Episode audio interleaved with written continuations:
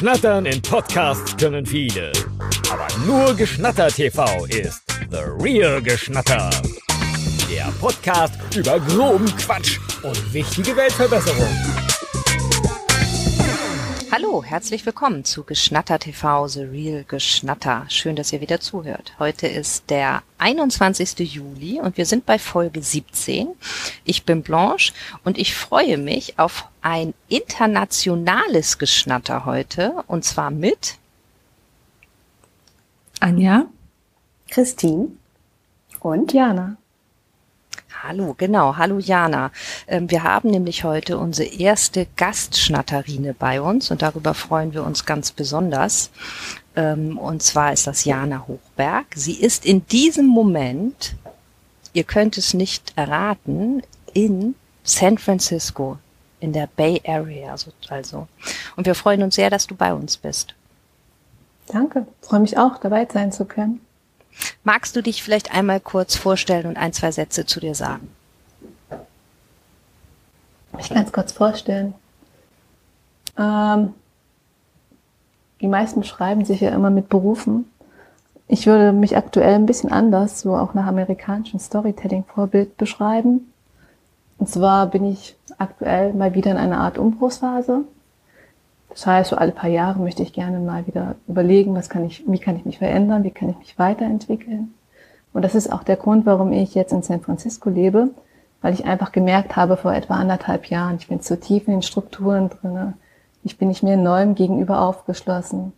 Und diese Strukturen wollte ich einfach durchbrechen.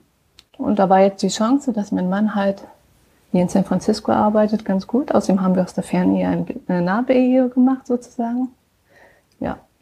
Und was so in meinem Leben dann tatsächlich immer so kontinuierliche Faden ist, ist der Bereich Bildung. Das heißt, alles, was ich mache, hat irgendwie immer was mit Bildung zu tun, auch wenn ich mich immer weiterentwickeln möchte. So bin ich aktuell beispielsweise noch an der Fernuni irgendwie ein bisschen tätig.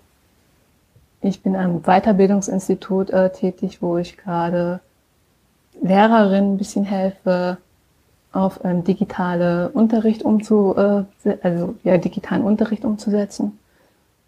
Aber ich merke gerade, dass meine Weiterentwicklung eher in Richtung ähm, Storytelling geht, Makerspaces, Community Garden, generationenübergreifendes Lernen. Das sind so die Themen, die gerade mich sehr stark beschäftigen. Und da suche ich, glaube ich, so bis in den nächsten ein, zwei Jahren ein Projekt, womit ich mich dann vertiefend auseinandersetzen möchte. Das ganz kurz zu mir. Prima, vielen Dank. Das hört sich alles super spannend an. Wir werden ja gleich auch von deinem deinem Leben und deinem Umfeld noch ein bisschen mehr erfahren, nämlich in der Rubrik Today in the Bay, zu der wir gleich kommen werden.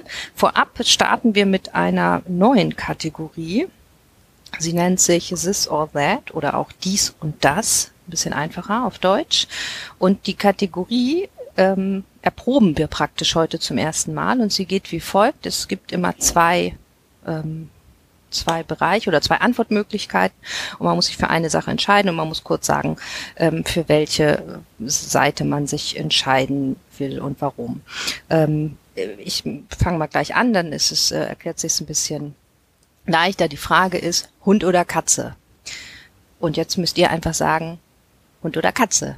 Wir machen das Reihe um und starten am besten immer in einer gleichen Reihenfolge. Anja Christine Jana. Das ist im Podcast ohne Bild immer ein bisschen einfacher. Ähm, dann sage ich äh, eher Katze. Also ich mag Hunde auch, aber Katzen können auch alleine und die muss man nicht zu bestimmten Zeiten rausschaffen und sowas. Ich glaube, das doch eher Katze. Mhm. Christine? Ähm, Hund. Ich, äh, ich sag auch immer was dazu, ne? Gerne. Also wir sagen immer alle was dazu, ne? Ja. Ähm, ich finde Katzen schon, auch vor allem wenn sie Babys sind, das ist wirklich niedlich. Die, so, die sind wirklich niedlich, wenn sie Babys sind. Und dann sind sie mir zu, ich weiß nicht, wie man das mal formuliert, zu eigenwillig, klingt ja auch ein bisschen eigenartig, aber ähm, mh, sie, sie haben so einen eigenen Charakter und wenn sie so wollen, kommen sie und das ist so, wie sie das so gerne wollen. Und es ist nicht so eine Gemeinschaftsgeschichte und das mag ich an Hunden so. Also die sind echte Freunde, können sie sein, können sie sein. Und ähm, Und die sind auch so ein bisschen so treue Seelen mitunter und das finde ich einfach toll. Wenn man so einen Hund erwischt. Ich konnte mal, das durfte man eine Zeit lang mit einem so einen, so einen Hund zusammenleben. Und ja, ihr Hund. Bei mir sieht's aus. Hm. Aktuell, glaube ich, würde ich mich tatsächlich mehr für einen Hund entscheiden. Obwohl ich auch beide Tiere mag und ich habe auch in, in meinem Elternhaushalt beide Tiere gleichzeitig, die gut miteinander zurechtkommen. Ähm, wahrscheinlich würde ich mich eher für den Hund entscheiden, weil ich mein gerade doch ein bisschen viel mehr hin und her reise und das ist mit der Katze einfach schwieriger als mit dem Hund, kann ich mir vorstellen. Wahrscheinlich würde ich aber, wenn ich wählen müsste, gar kein Tier nehmen. Aktuell würde ich wahrscheinlich gar kein Tier antun. Das ist auch ein gute, das ist auch ein gutes Argument. Ähm, ich bin definitiv auch bei Hund. Und Christine, ich fand besonders gut, dass bei Babykatze immer die Stimme so hoch geht. Ähm ja, ne? und da geht's mir aber auch so. Also Babykatzen sind einfach so extrem niedlich. Ja. Also Babyhunde auch, aber Babykatzen, naja, aber ansonsten bin ich auch irgendwie Hund Hundemensch, glaube ich, weil Hunde ja, habt ihr eigentlich die Vorzüge schon gesagt. Gut, also ich sehe schon, ihr habt das Spiel verstanden. Habt ihr Lust? Soll ich noch ein paar Fragen stellen? Auf jeden Fall. Na klar. Gut. Okay, dann erstmal noch was auch zum Eingrooven, was einfaches. Meer oder Berge? Aus Lübeck gesprochen, Meer. Das hat auch den Vorteil, dass man nicht so hoch und runter laufen muss. Christine. Äh, Meer. Also ich, ich glaube, ich komme, ich merke, dass ich so in so ein Alter komme, wo ich das mit den Bergen total spannend finde. Aber zum Beispiel überlege, ob ich so, eine, so ein Typ bin, die so Bergtouren macht. Also ich glaube, da muss man jetzt auch, könnte man jetzt langsam anfangen. Aber wenn ich so darüber nachdenke, denke ich, ach, das könnte doch also auf so einer Alm. Und ich denke ja vor allem an die Vorzüge daran, dass man da gut essen kann. Also so die Rast dazwischen. Das finde ich halt sehr spannend. Und die Natur und die, den Ausblick auch total schön. Aber das ist so die Idealvorstellung, die ich davon habe. Und trotzdem denke ich, also was ich, ich habe mehr Zeit am Meer verbracht und liebe das dort. Also deswegen schon mehr. Bei mir ist es auch momentan mehr. Passt gerade auch ganz gut, weil ich nur zwei Straßen quasi vom Pazifik entfernt lebe und mich total darauf gefreut habe. Und ich habe festgestellt, dass ich mich in Bergen eingezwängt fühle, dass ich gerne hätte, über weite Flächen schauen zu können. Und das beruhigt mich irgendwie und das mag ich. Ich bin auch bei, bei Meer, also war ich auch irgendwie schon immer. Also das, da, da finde ich mich auch ganz wieder, Jana, in dieses weite Fläche und überhaupt Weite ohne, ohne Grenzen sozusagen und auch dieses Beruhigende. Und dann habe ich vor drei Jahren Winterurlaub in Ruhpolding gemacht, also in Bayern. Und da sind Berge und als Hamburgerin sind da sehr, sehr hohe Berge. Also ich weiß gar nicht, wie hoch die sind, aber für mich, also waren das richtige Berge. Und da habe ich zum ersten Mal ein Aha-Erlebnis gehabt und gedacht, ah, das ist ja wirklich wunderschön hier. Und seitdem ähm, bin ich trotzdem immer noch, würde ich, wenn ich mich wählen muss, eigentlich mehr. Aber diese Ruhe und diese Schönheit habe ich da tatsächlich noch mal anders ähm, gesehen oder für mich neu entdeckt, so rum. Ähm, früher, also weiß nicht, vor fünf Jahren hätte ich gesagt, nee, ich fahre nicht nach Bayern in die Berge. Wie komme ich denn auf sowas? Aber also das ist wirklich schön da. Und das mit der Weite, wenn man halt weit genug nach oben äh, wandert, ohne jetzt zu klettern, dann hat man auch diesen Weitblick. Also das ist wirklich, ähm, da war ich ganz begeistert von. Stark. Ja, ne? Fand mhm. ich auch. Gut, so, jetzt kommen aber die ernsthaften Fragen. Mhm. Mhm. Flügel oder Jetpack? Und da müsst ihr erstmal einen Moment drüber nachdenken. Das ist nämlich gar keine einfache Frage. Vor allem, also Flügel im Sinne zum Schnalle ich mir die um? Sind die dran gewachsen? Nee, Flügel sind natürlich dran gewachsen, sind ja Flügel. Na, dann möchte ich natürlich Jetpack, das kann man weglegen, wenn es nicht mehr braucht. Ist aber nicht sehr CO2 einsparend. Nee, dann nehme ich doch die Flügel. Hm. Ich muss Kriegt man die Arme noch extra oder sind das dann die Arme? Ich mir beim Schlafen so schwierig vor. Also wenn es so engelmäßig ist hier so, dann, dann, dann ist es okay, wenn man die Arme trotzdem noch hat. Mit, mit Nicolas Cage. Wie hieß dieser Film gleich? Weißt du, wo die. Ah, statt der Engel. Ja, ja, oh, ja. Oh, Nicolas Cage ist so schrecklich, deswegen kenn Ja, ich auch. Der hat so, Oh, so ein der trauriges schlimm. Gesicht, der guckt immer so ein bisschen, als würde Der er gleich immer weinen. gleich, Oh immer schlimm. Oh, oh. Ja, Also Anja ist bei also dann doch Flügel wegen der, wegen der Umwelt. Wegen der Umwelt. Aber Jetpack fetzt auch. Um, du kannst ja auch so sagen, wenn die umweltfreundlicher Können auch sind. Elektro-Jetpack Genau. sein. Ja. Hm. Christine? Mm. Ich stelle mir das mit diesen Flügeln auch, die musst du ja auch reinigen und so. Das ist also alles ziemlich relativ unpraktisch, denke ich, im Alltag. So. Vögel kriegen das hin. Ja, Vögel kriegen das hin, die kennen das aber auch schon sehr viel länger, Jana. Die müssen auch nicht Ja, arbeiten neu. gehen. Die müssen ja auch nicht arbeiten gehen, genau. Und ich habe ja gelernt, ich habe ja so einen, so einen, so einen, so einen Kinderpodcast hier von, von, also ich nicht, sondern ich höre den mit meinem Sohn zusammen vom Naturkundemuseum, dass die Vögel nie richtig schlafen. Ja, stellt euch das mal bitte vor, entschuldigt mal, die Das schlafen kann ich bestätigen bei dem Fischadler-Stream. Die schlafen wirklich so gut wie nie. O- Und ja, also allein schon deswegen. Also ja, äh, äh, Elektro, Elektro umweltfreundlicher Jetpack. Ich finde Flügel tatsächlich ganz spannend. Ähm, unter der Voraussetzung, dass sie natürlich dann auftauchen, wenn ich sie brauche und wenn sie im Alltag hinterlich sind, dass sie dann auch nicht da sind. Ansonsten so Riesenflüge, denke ich mal, könnten sonst schwierig werden. Aber ich stelle mir äh, vor, dass man da relativ ähm, leise durch die Luft äh, je, also fliegen kann, überall hin kann. Beim Jetpack ist es mir einfach zu laut. Ich mag, glaube ich, den Krach nicht. Ja. Das, das finde ich eben auch. Jetpack hat halt den großen Vorteil, du kannst ihn einfach in die Ecke stellen. Andererseits bei mir in der Wohnung ist es auch gar nicht so groß. Jedes, was ich irgendwo hinstellen muss, ist auch gar nicht so gut. Aber diese Flügel, wenn man die dann immer dabei hat, das ist irgendwie, finde ich auch so schwierig. Hm. Ich, ich kann mich da gar nicht so richtig entscheiden, obwohl ich eigentlich ja gesagt habe, man, man muss eine Sache nehmen, ne? Aber ähm, Flügel sind so, die sind auch dann ja so groß. Und ich weiß nicht, Jana, ob die dann, wenn man die natürlich, wenn die einfach weg wären, wenn man sie nicht braucht, das wäre natürlich ganz cool. Aber gibt's denn solche Flügel? Eigentlich auch nicht, ne? Gibt, gibt ja auch Aber keine wie so ein Käfer, die haben ja immer so eine Schicht noch drüber. Ach so. Dann ziehen die drunter. Ein Jetpack, denke ich auf. mir auch mal, dass man, ich könnte mir beim Jetpack gut vorstellen, dass man immer, wenn man den gerade braucht, dass man den dann nicht dabei hat. Wisst ihr, so wie bei so anderen Sachen, Ja. wo man dann denkt, oh, jetzt bräuchte ich den, jetzt habe ich den wieder nicht dabei, habe wieder mein Jetpack vergessen. Ja. Aber vielleicht ist wie bei Inspector Gadget, wo das dann nachher aus dem Hut rauskommt und dann irgend sowas Praktischem verbaut Ach, ein ist. Jetpack als, ja, das wäre natürlich auch wieder was anderes. Ja, dann wäre ich für Jetpack. Aber wenn das nicht so wie bei Inspector Gadget ist, dann würde ich doch auch bei den Flügeln bleiben, weil die habe ich dann immer dabei. Ja, na gut. Okay, nächste Frage. Buch aus Papier oder E-Book? E-Book. Also ich mag tatsächlich Bücher aus Papier richtig doll, wenn sie so, so Comics und, und, und Kinderbücher sind.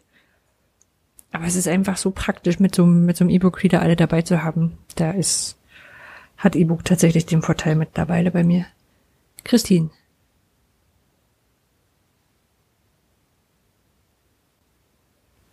Christine Sunstaff ist, ist nicht mehr da. Christine?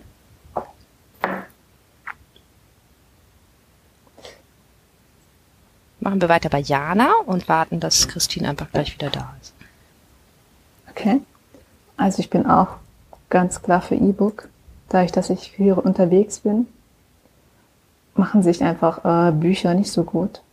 Irgendwann bin ich, äh, bin ja früher schon sehr viel umgezogen innerhalb ähm, einer Stadt. Und dann haben irgendwann meine Freunde gestreikt, äh, mir beim Umzug zu helfen. Also nicht beim Umzug zu helfen. Sie haben mir schon beim Umzug geholfen, aber sie haben gestreikt, die Bücherkisten sozusagen zu schleppen. Und ab dann habe ich reduziert extrem. Und jetzt denke ich mir, die wichtigsten und schönsten Bücher, die mir wichtig sind, die möchte ich elektronisch immer dabei haben. Ja. Christine, bist du wieder bei uns? Ah, ich muss sie nochmal neu einladen.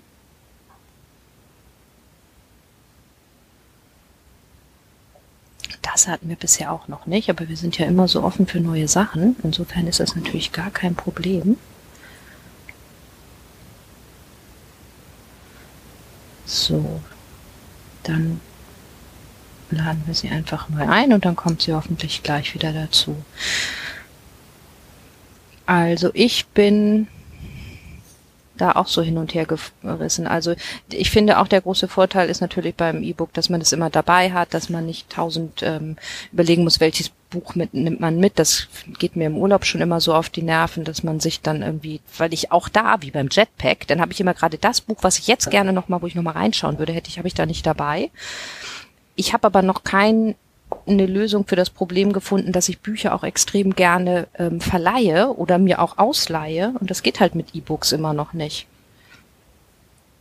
Und da bin ich dann doch bei Buch aus Papier, weil das kann man, also gerade wenn es ein Buch, wenn es ein Buch ist, was ich sehr mag, dann kann man das halt auch ähm, hinterher nochmal weitergeben. Das ist ein schöner Gedanke. Ja, Christine muss nochmal angerufen werden. Und Christine, was ist bei dir? Ach so, zu was? Entschuldigung. Wir waren aber der Frage Buch aus Papier oder E-Book. Ach so, Buch aus Papier. Ach, das kam jetzt aber mal wie aus, wie aus der Pistole geschossen. Ja, habe ich alles. Ich habe ich hab das probiert. Ich kann das nicht. Ich kann das nicht. Ich kann kann E-Books. Ich kann nicht auf Bildschirm ordentlich lange lesen. Geht einfach nicht. Aber hast du einen E-Book-Reader gehabt oder hast du nur so blödes Handy, Handy oder oder, ich oder hatte, Laptop ich hatte, gehabt? Also ähm, ähm, wir hatten hier eins und dann habe ich das probiert, aber das, nee, das funktioniert für mich einfach nicht. Und dann habe ich, auch wenn ich dann länger auch auf Bildschirm lese oder so. Also ich habe es, das klingt so, als hätte ich ständig versucht. Vielleicht habe ich es auch nicht ordentlich versucht. Aber ich habe für mich festgestellt, dass ich es nicht mehr versuchen will. Hm. Ich mag Bücher. Ja. Ja, was mir, was mir auch noch einfällt, was, was natürlich super praktisch ist beim, beim Kindle äh, Paperlight, dass es leuchtet nachts.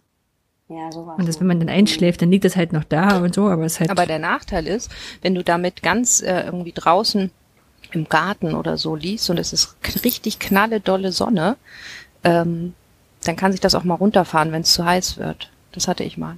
Das ist dann echt so ein bisschen, dass man Mhm. denkt, okay, und wie lese ich jetzt weiter? so viel Sonne hatten wir hier noch nicht. Das muss man in den Süden führen. Vielleicht ist das dafür. aber auch ein sanfter Hinweis, in, die, in den Schatten zu gehen, nicht? Na gut, ich mach mal Sag weiter so. mit der nächsten Frage. Zwei habe ich noch. Ähm, Leben ohne Streaming, also sowas wie Netflix, ähm, YouTube, Amazon Prime oder Leben ohne Spotify, Podcasts etc. Das ist gar nicht so einfach. Also ohne Spotify könnte ich. Podcasts wären, wären schade. Und ich glaube, wenn ich mich für eins von beiden entscheiden würde, wären es tatsächlich die, die Podcasts. Ich kann auch noch E-Books kriegen, die äh, E-Books äh, lesen. Nee aber, nee, aber du meintest doch jetzt Streaming oder. Nee, was hast du jetzt gemeint? Was ist die Gegenüberstellung? Also äh, Augen Genau, oder Ohren. visuell Frage. gegen Augen, Audio. Ohren. Okay. Mhm. Genau, dann lieber Audio, weil das, da habe ich ja bei vielen Sachen dabei, die ich auch, also wo ich was anderes nebenher mache, sowas wie spazieren gehen, Autofahren. Mhm. Das wäre ohne das Ganze doof. Und für die Zeit, wo man jetzt so äh, Streaming-Angebote guckt, da macht man ja sowieso nicht so wahnsinnig viel nebenbei, da findet man auch Alternativen. Mhm. Ja. Christine. Ich äh, würde auch was zum Hören immer bevorzugen. Also ich mache das einfach öfter als Streaming-Sachen. Oder also so, ja. Also es wäre wirklich schwierig. Auf, auf, also auf Spotify, also gäbe es sicherlich dann einen anderen Anbieter in der Hoffnung, dass es dann den gibt, wo man alles sofort bekommt und nicht groß suchen muss. Also wobei die Suche ja wirklich unterirdisch ist. Ähm, mir so an, ja, anderes Streaming kann ich, also ich, wir können verzichten. Ja, ja. Seht das Ich ähnlich? hören. Seht das ähnlich wie ihr beide? Ähm, bin jetzt auch letzten Wochen gar nicht mehr so sehr visuell unterwegs mit Streaming gewesen.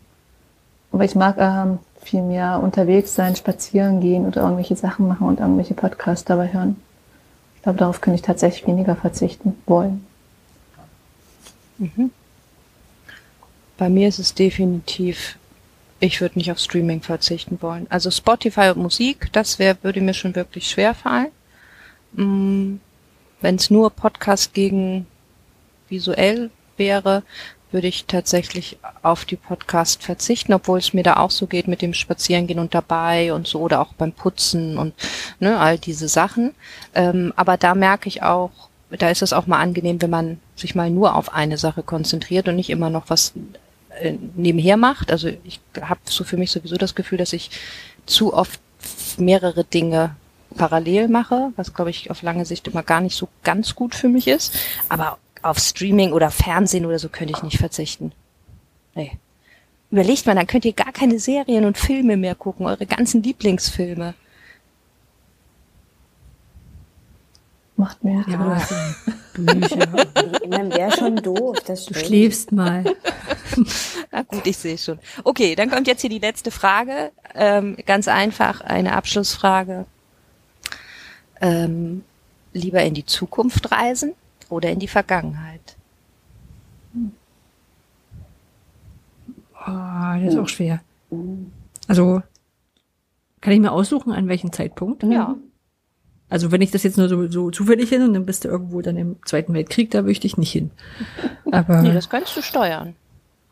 Du hast einen Frei Freischein. Du kannst einmal in irgendeine Zeit in die Vergangenheit oder in irgendeinem Zeitpunkt in die Zukunft. Ah, wahrscheinlich wäre ich zu neugierig und würde Zukunft nehmen. Also, klingt beides verlockend und so und gerade so mit der Zukunft weiß man nicht so richtig, was da kommt und gibt ja so verschiedene Faktoren, wo du sagst, so richtig toll wird's vielleicht doch nicht. An manchen Stellen, politisch oder, oder, oder eben klimamäßig. Aber nee, ich wäre da, glaube ich, zu neugierig. Ich würde in Zukunft reisen. Christine. Ich auch. Ich würde das auch gerne wissen wollen. So kurz zumindest. Aber ich will es dann gar nicht wissen, wenn man es vorher gesehen hat. Aber ähm, ich habe, also ich hätte, glaube ich, vor ein paar Jahren noch so die Vergangenheit gesagt. Und ich glaube, dazu bin ich jetzt gerade in so einer, also dass ich denke, dass zum Beispiel das Thema Frauenrechte oder Umgang mit Frauen in der Gesellschaft zum Beispiel, da muss man sich ja nur so Werbespots aus den 50er Jahren anschauen, ja. Und ich glaube, das finde ich so hochgradig irritierend. Also auch vom Alltäglichen her, dass es jetzt, dass ich dann nicht mehr so diese romantische Vorstellung habe, dass ich dann irgendwie oder oder bei irgendeinem, will ich nicht, äh, französischen Kaiser oder so mal zu Gast bin und denke mir, nee, ihr habt euch ja nicht gewaschen, ihr habt echt verrückte Sachen gemacht und ihr habt euch nicht gewaschen und ja, also deswegen denke ich, wobei, wenn ich jetzt drüber nachdenke, will ich schon mal kurz daneben. Aber ich, ich sag mal so, ich nehme mir jetzt mal das Recht raus, das beides machen zu wollen. Doch, wenn ich so drüber nachdenke, will ich das doch gerne mal machen. Aber ich würde gerne wieder, ich müsste wirklich die Sicherheit haben, dass ich wieder zurückkomme, weil ich glaube, länger als ein paar Minuten oder, also hält man es glaube ich nicht aus. genau. Vergangenheit ist sehr, sehr interessant. Ähm, vor allem, weil ja, glaube ich, nicht alles immer so tatsächlich passiert ist, wie Geschichte uns das sozusagen, Bücher oder was, wer auch immer, ähm, das erzählen möchte. Es wäre schon mal spannend zu überprüfen, wie viel Wahrheit tatsächlich hinter den einzelnen Erzählungen ist.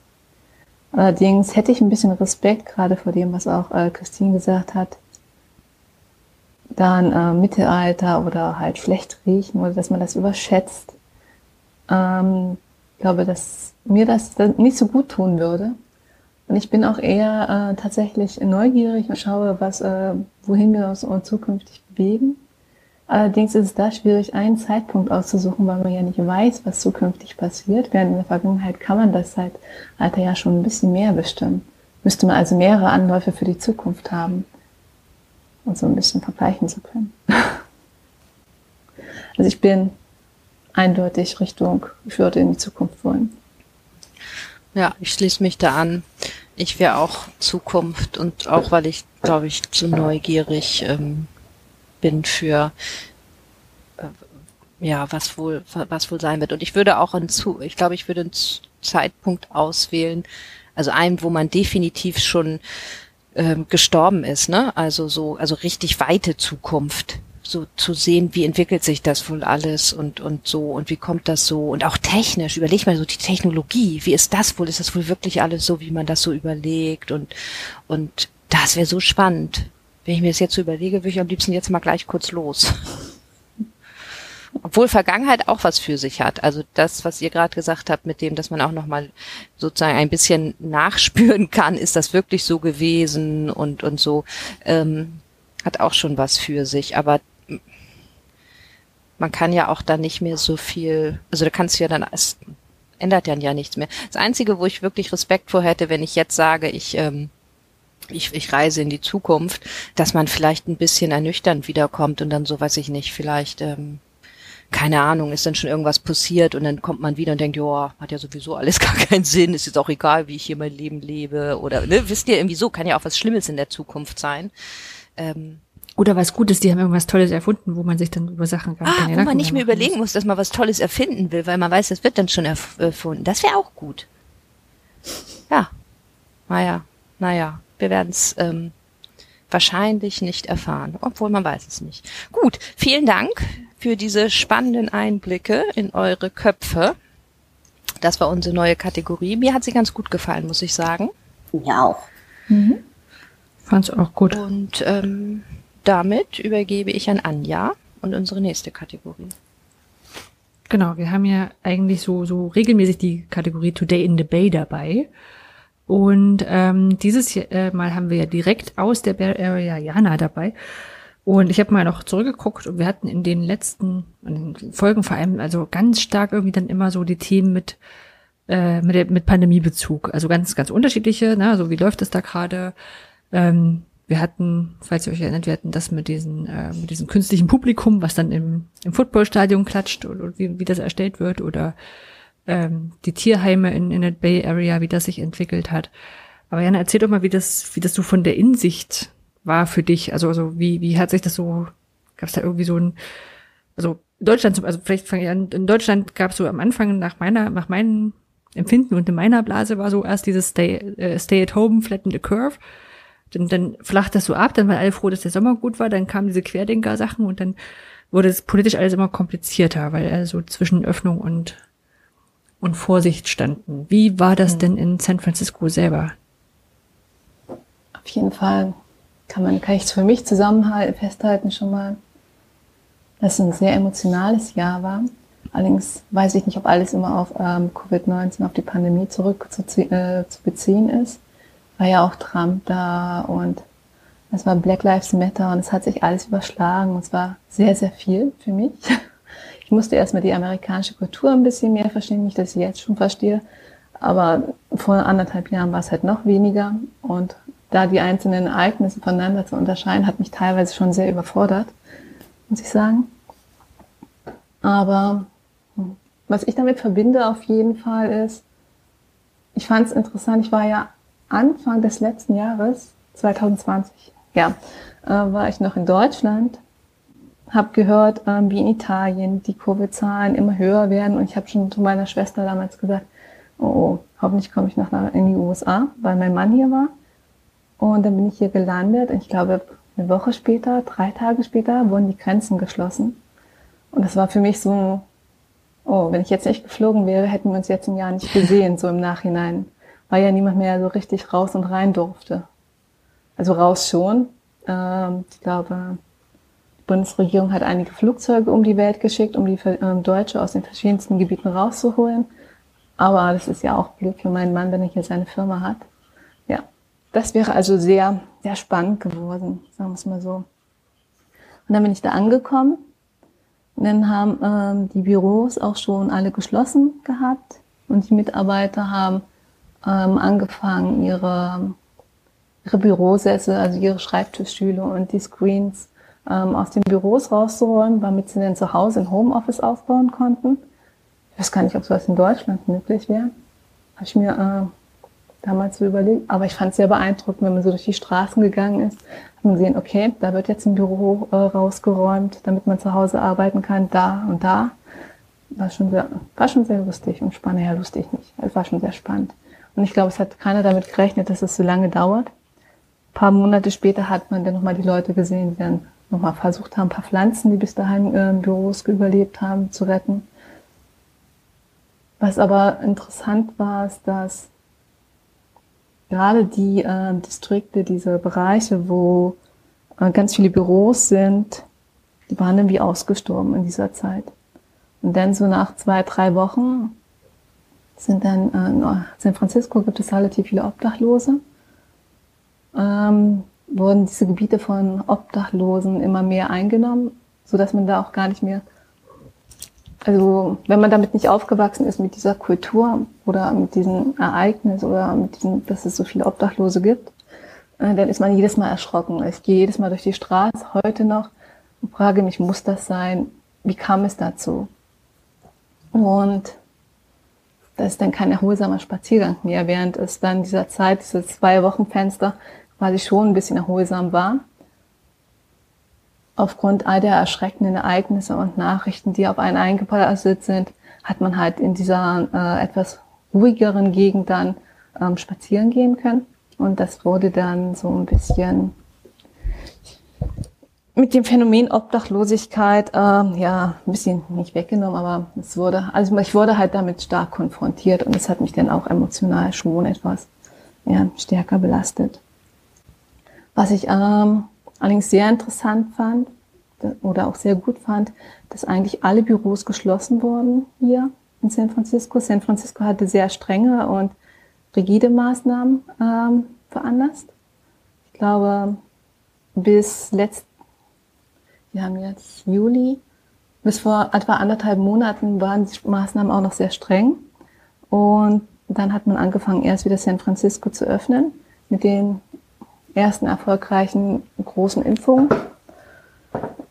Und ich glaube, das hat San Francisco tatsächlich äh, ein bisschen geholfen, mit dieser Zeit äh, besser umgehen zu können als viele andere Städte in Kalifornien.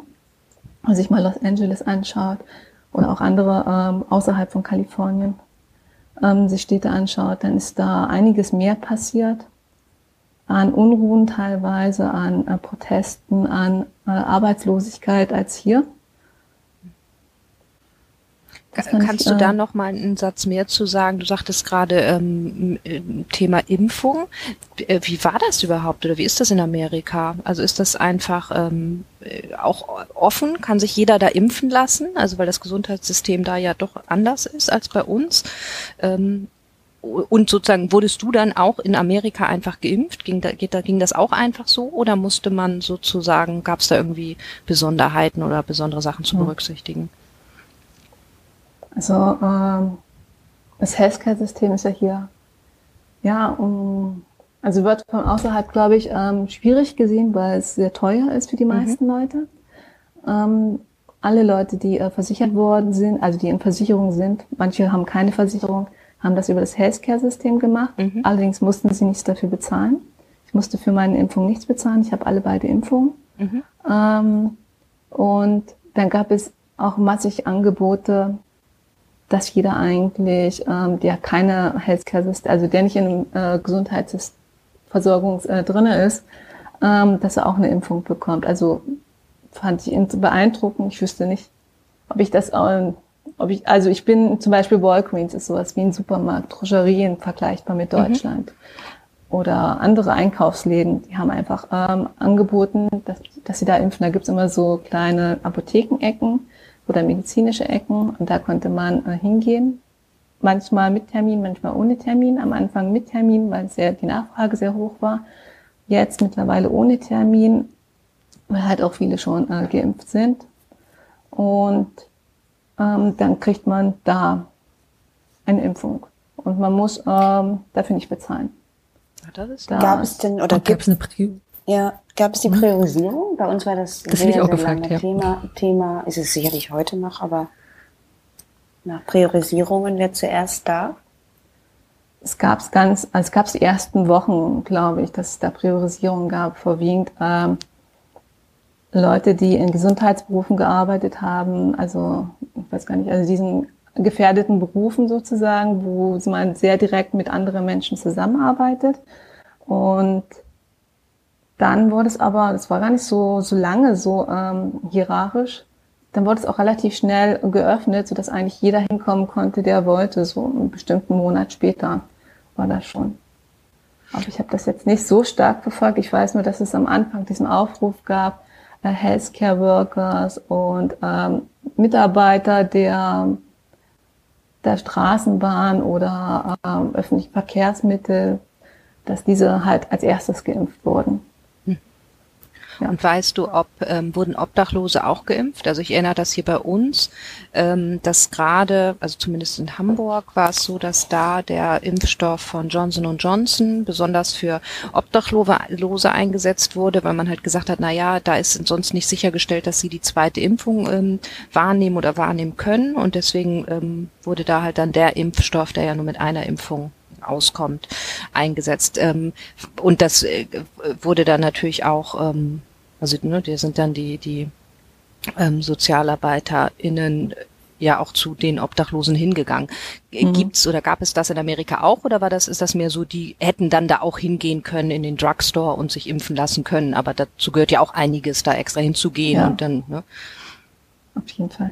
Ähm, also hier in San Francisco hätten die das machen können, aber haben sie wahrscheinlich nicht gemacht, weil halt die Überwindung, wie du auch sagst, relativ hoch ist oder auch dann einfach Grenzen existieren. Und ähm, aber was ich hier interessant finde, obwohl San Francisco so ein wahnsinniges Problem mit Obdachlosen haben, haben die Communities verschiedene, die sich um Obdachlose kümmern. Und die sind halt in diese Bereiche gegangen und haben äh, Obdachlose geimpft. Mhm.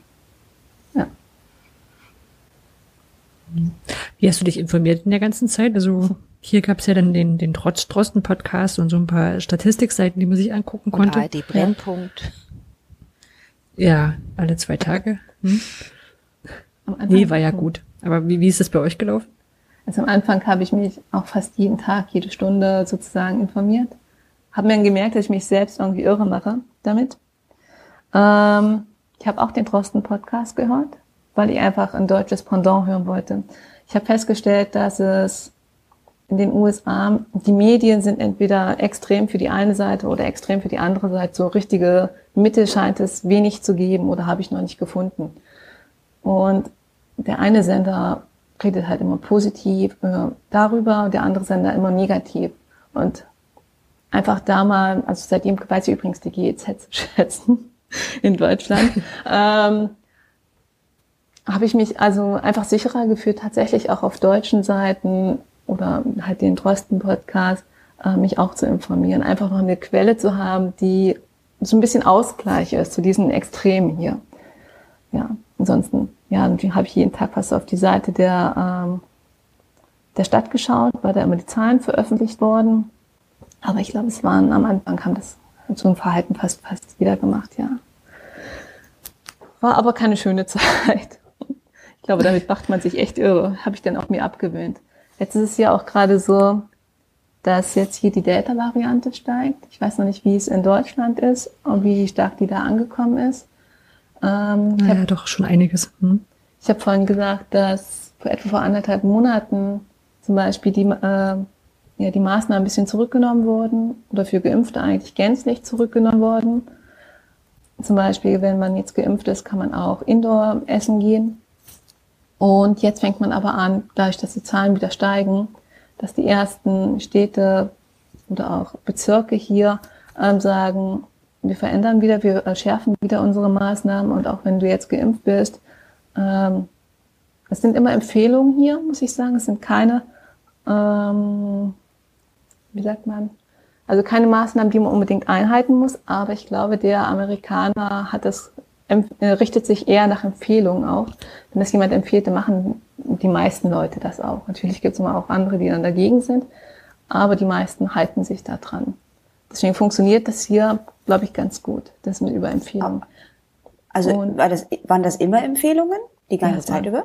Waren immer Empfehlungen, es sei denn, du gehst ins Krankenhaus oder sowas und äh, in ein Restaurant und dann sagen die Leute ganz deutlich, die, äh, die Besitzer oder die dafür verantwortlich sind, Du kommst hier nur mit Maske rein. Aber die, so ein Hausrecht quasi. Ja, genau. Richtig. Aber die seitens mhm. der, der Regierung und seitens der... Waren es immer nur Empfehlungen. Waren es immer nur Empfehlungen. Mhm. Und hat man auch gemerkt, was ich, ähm, wo ich auch gelernt habe, dazu, also dazu gelernt habe, wenn ich im Park spazieren war, war es ja am Anfang noch so, dass man da auch Maske tragen, ähm, also empfohlen wurde, Masken zu tragen. Und dann wenn man keine Maske dabei hatte oder keine Maske getragen hat, dann gab es da sowas wie Park Rangers hier. Die haben dir angeboten, eine Maske zu tragen. Die haben dich dann ganz freundlich begrüßt, dir einen schönen Tag gewünscht. und gefragt, ob du eine Maske brauchst oder nicht. Ähm, und dann gab es da auch kein böses Blut, wenn du sagst, nein, ich möchte keine Maske oder sowas. Also daran merkt man auch, dass er dieses also Empfehlung hier eigentlich ganz gut funktioniert und dass es eher auf dieses Miteinander kommunizieren in diese Richtung ging.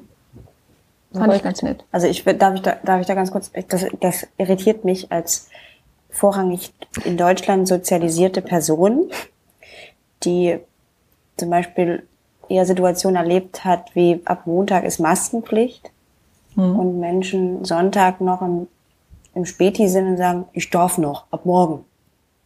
Mhm. Ja, also, also das mhm. ist ja sozusagen dann. Und dann sagt der einer, du musst das machen, obwohl es de facto jetzt schon das Problem gibt. Mhm. Sagen, nö, nö, nö, ja. Ich, ja, ich mache das morgen, weil morgen ist es Pflicht. Und ich glaube auch so die Parksituation, da mag ich mich täuschen, läuft möglicherweise anders ab in Deutschland. Mhm. Also vom Ton Was, her. Park Ranger? Also, ja, als Park, also so. Ist das Ordnungsamt oder das ist das Ordnungsamt beziehungsweise Polizei, die Polizei läuft ja rum und das. Hm. Ich hatte jetzt letztens erst ähm, mit jemandem ähm, sich relativ viel mit Jugendlichen im ländlichen Raum beschäftigt hat. Und da wird relativ viel, gibt es relativ viele Beschwerden ähm, über Polizei, die also ähm, rumgehen, vor allem also an ähm, Gebieten, wo viele Jugendliche sind, die halt dort rumhängen, ja, also was so früher der, der, der die Bushaltestelle war, so. Und die kontrollieren die halt unaufgefordert. So. Mhm. Und da gehen am Tag, sagt sie, bis zu zehn Anzeigen rein, weil halt das, dieses Recht ausgenutzt wird, dass jetzt quasi zu dürfen, was sie gar nicht dürfen, also sie ohne Grund und so weiter. Also ich habe gerade so ein ganz extrem anderes Bild als das, auch natürlich ein extremeres Beispiel als das, was Jana gerade erzählt hat und habe so dieses, diese Frage nach äh, die Deutschen, dass sie so, ähm, regelkonform ist vielleicht das falsche Wort, aber ne, das sagt mir einer, das darf ich jetzt und dann gibt's da jemanden, der dafür sorgt, dass das eingehalten wird. So, und das ist dann das, was sich was der Staat dann ähm, von einem quasi äh, ja einfordern mhm. kann auf irgendwelchen Wegen und die, dann offensichtlich auch auf sehr absurden Wegen so. Das finde ich, ich sehr erhellend. Ich weiß gar nicht, ob die Mentalitäten so äh, vergleichbar sind. Ich kenne ja so ein bisschen jetzt beides, obwohl äh, San Francisco wahrscheinlich und Bay Area sich nochmal stark unterscheidet von ganz vielen anderen Gebieten in den USA und auch Kalifornien. Ähm, aber hier scheint es eine Tendenz zu geben, dass man zum Beispiel auch bei Medikamenten, man, man sagt ja auch, äh, dass die Leute sehr viel mehr gerne Medikamente und Vitamine nehmen, anstatt ähm, versuchen, natürliches Obst oder gesundes Obst zu essen. Vielleicht ist hier einfach eine ganz andere Einstellung dazu, dass die Leute dann auch gerne ähm, also auch heute noch, wenn ich unterwegs bin, auf der Straße bin und die Leute sehen, ich trage eine Maske, dann ähm, habe ich das Gefühl, dass sie assoziieren, ich bin etwas vorsichtiger. Dann setzen sie auch ihre Maske auf und gehen äh, leichteren Umweg sozusagen, mit so einem leichten Bogen. Und das finde ich total rücksichtsvoll hier. Ähm, ich glaube, dass die Leute sich hier tatsächlich mehr auf diese Situation einstellen, ohne vielleicht groß darüber vielleicht im Hintergrund nachzudenken, sondern es einfach ist jetzt Bedarf da und wir sehen, wie es dem anderen geht und versuchen darauf, ähm, das zu berücksichtigen. Vielleicht ist das mehr in der Mentalität des Amerikaners, das, Kaliforniers drin, keine Ahnung. Also das, das, das dachte ich jetzt gerade auch, als du es gerade so beschrieben hast. Ich glaube, das ist ganz stark eine Mentalitätsfrage und auch die Frage nach ähm, Höflichkeit, also so dem anderen gegenüber, was du gerade beschrieben hast, sich da hinein zu versetzen und so weiter. Ich will jetzt auch nicht sagen, dass jede Menschen in Deutschland sozialisiert mhm. sind, die alle so ähm, nicht höflich und rücksichtsvoll sind, aber so von, von den Mentalitäten her ist es tatsächlich auch, glaube ich, eher so eine Frage, als wo man es dann mhm. eben halt offensichtlich merkt an solchen Situationen, man sich dann begegnet ja. in, auf der ja. Straße. Ich glaube, ich würde auch gar nicht vergleichen wollen. Tatsächlich es ist schwierig, Vergleiche zu machen, weil einfach Kultur, Mentalität anders sind. Mhm. Ja.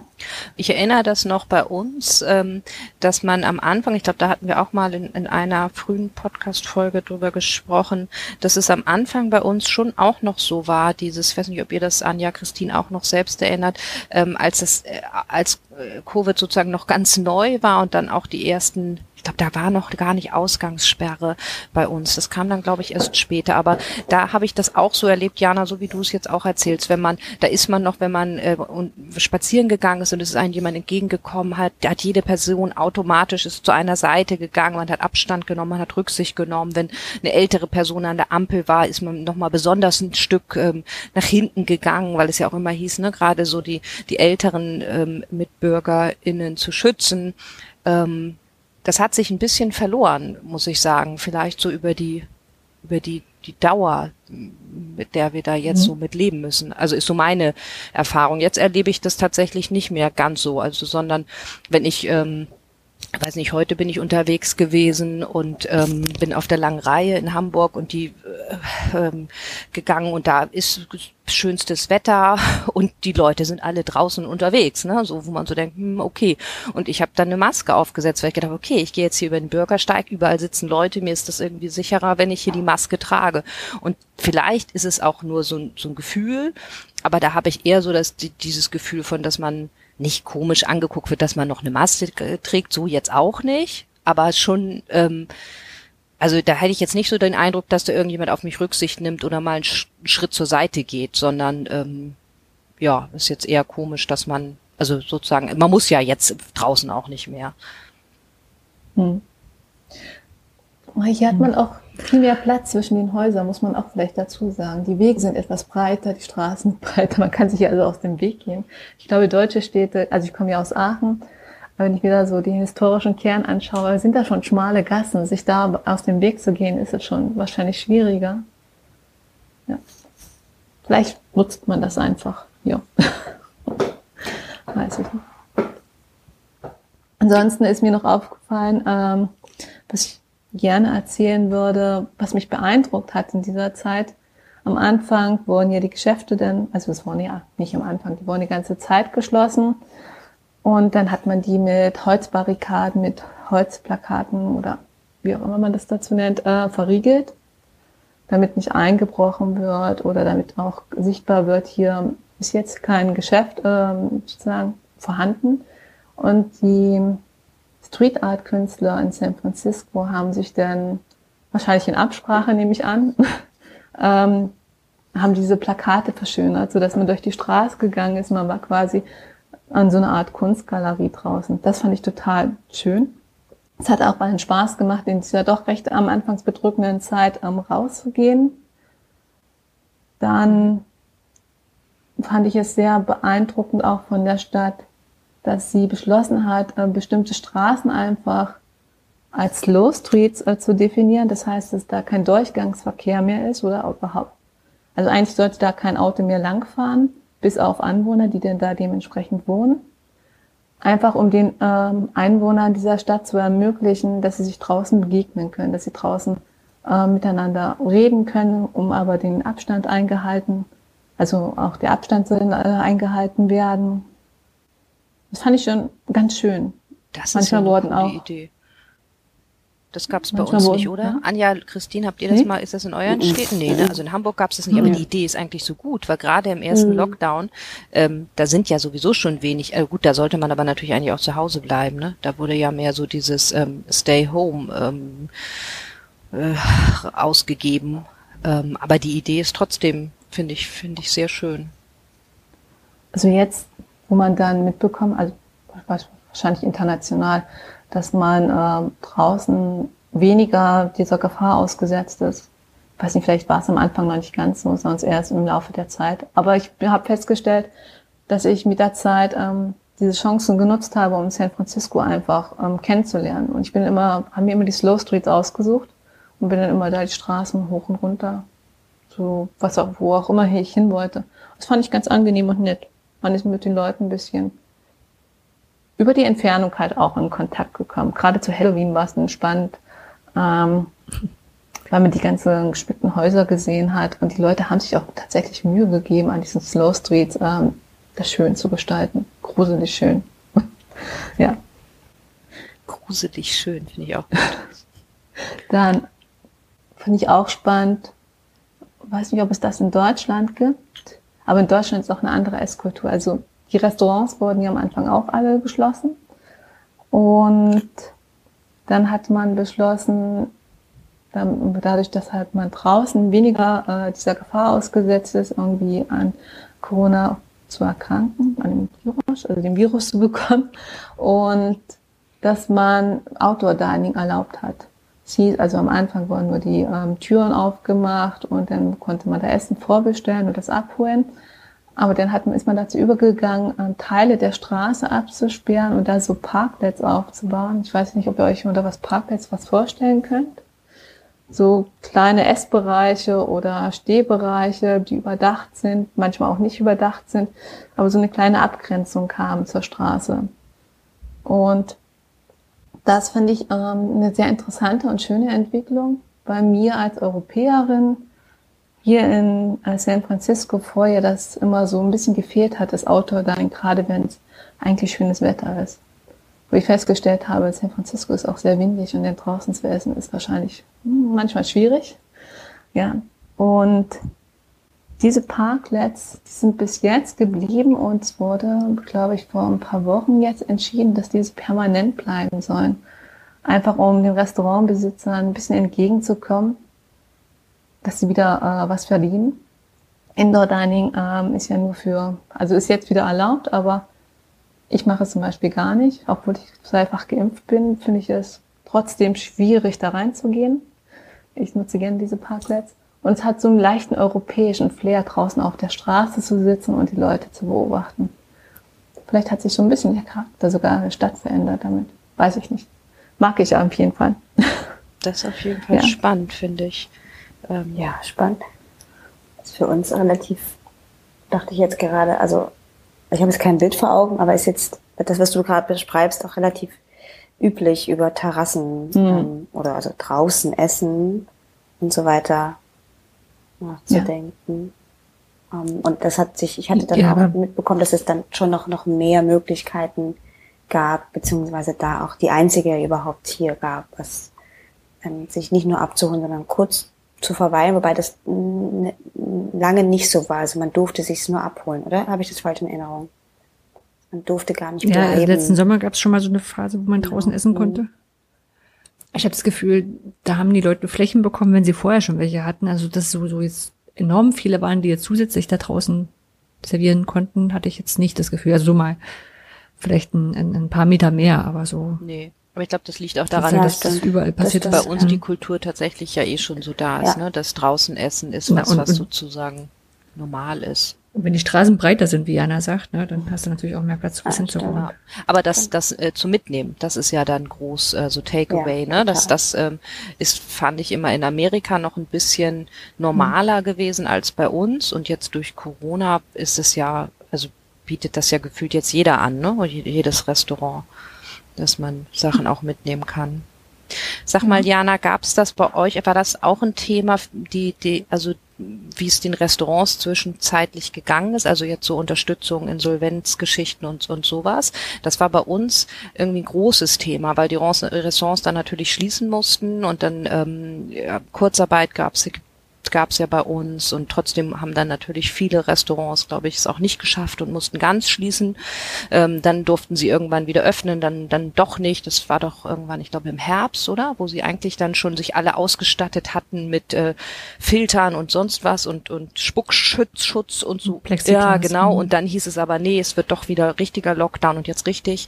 Ähm, genau vor vor Weihnachten war das dann, ne? Und da ähm, und es gab natürlich auch sowas wie Soforthilfen und trotzdem glaube ich hat hat's dann die, die Gastro schon sehr getroffen. Und jetzt, wo sie dann wieder au alle aufgemacht haben und aufmachen durften, ähm, hört man so, dass, dass es jetzt kaum noch, ähm, dass sie kaum noch Personal haben, weil die natürlich sich inzwischen mhm. dann alle andere Jobs suchen mussten. Ähm, also es ist so auf jeden Fall ein Thema und ähm, auch, glaube ich, alles nicht ganz einfach. War, ist sowas in, in San Francisco auch Thema gewesen? Also gab es da Unterstützung vom Staat oder ähm, äh, also man hat das halt bei uns auch so richtig gesehen in den Straßen, ne? Also dass dann wirklich Geschäfte zugemacht haben und dann irgendwas Neues aufgemacht haben, wo man noch gedacht, wie, wieso kann jetzt was Neues öffnen? Aber es hatte halt auch einfach den Grund, dass wirklich viel schließen musste. Hm. Ich überlege gerade tatsächlich. Also ich weiß, dass in der Zeitung jeden Monat oder jede Woche steht, welches Geschäft oder welches Restaurant geschlossen hat. Da ist man dann auch manchmal mhm. etwas traurig, weil schon einige sehr gute Restaurants dabei sind. Ähm, Unterstützung vom Staat, ich glaube, gab es schon, aber nicht so wie in Deutschland in diesem Umfang. Ich glaube, es bin mir nicht hundertprozentig sicher. Ich glaube, es gab ein oder zweimal eine Auszahlung in einer gewissen Höhe und auch Anzahl der Mitarbeiter. Ähm, dann gab es gibt es jetzt eigentlich immer noch, oder? Ähm, Arbeitslosengeld, das jetzt hier aufgestockt wird. Es gibt eine sehr heikle Diskussion darüber unter den ähm, Amerikanern in ganz Amerika, nicht nur Kalifornien, weil eigentlich Amerikaner äh, so etwas nicht gut finden, viele, weil dann, wenn ich es richtig verstehe, wie gesagt, ich bin ja auch anders sozialisiert, wenn ich es richtig verstehe, fördert Arbeitslosengeld so ein bisschen die Faulheit bestimmter Leute, weil man dann nicht äh, sich eine Arbeit sucht. So würde ich das mal unprofessionell zusammenfassen mit meinem Verständnis, wie ich die Diskussion zusammen äh, verstehe. Und tatsächlich ähm, wird hier in Kalifornien auch äh, gerade das Arbeitslosengeld äh, damit verbunden, dass man sich auch einen, einen Job bewerben muss. Ähnlich wie in Deutschland musste ich da daran denken. Ähm, ich glaube, das Arbeitsamt verlangt ja auch, wenn du Arbeitslosengeld bekommst, dass du so und so viele Bewerbungen im Monat oder so machst. Hm, hat mich daran erinnert. Ähm, was aber hier sehr stark immer, was ich wahrgenommen habe, ist der Support der Einwohner oder der lokalen Community, dass sie vermehrt ähm, zu diesen Restaurants gegangen sind, dort gegessen haben. Das ist San Francisco ist eine Stadt, glaube ich, wo es auch sehr viele reiche Menschen gibt. Man hat von Spenden gehört, die sehr hoch gewesen sind an von, ja, beispielsweise Mark Zuckerberg hat ähm, an sein Lieblingsrestaurant, glaube ich, fast eine halbe Million gespendet, damit die überleben oder sowas. Sowas gab es ja auch eher. Ansonsten mussten sie neue Wege suchen, wahrscheinlich sich äh, über Wasser zu halten. Ich weiß noch, dass in dem Hochhaus, in dem ich äh, damals gewohnt habe, haben zwei Leute ihren Job verloren aufgrund der Pandemie. Und die haben dann einfach einen Service angeboten für die ganzen Bewohner des Hochhauses und des Nachbarhochhauses, dass sie gekocht haben beispielsweise.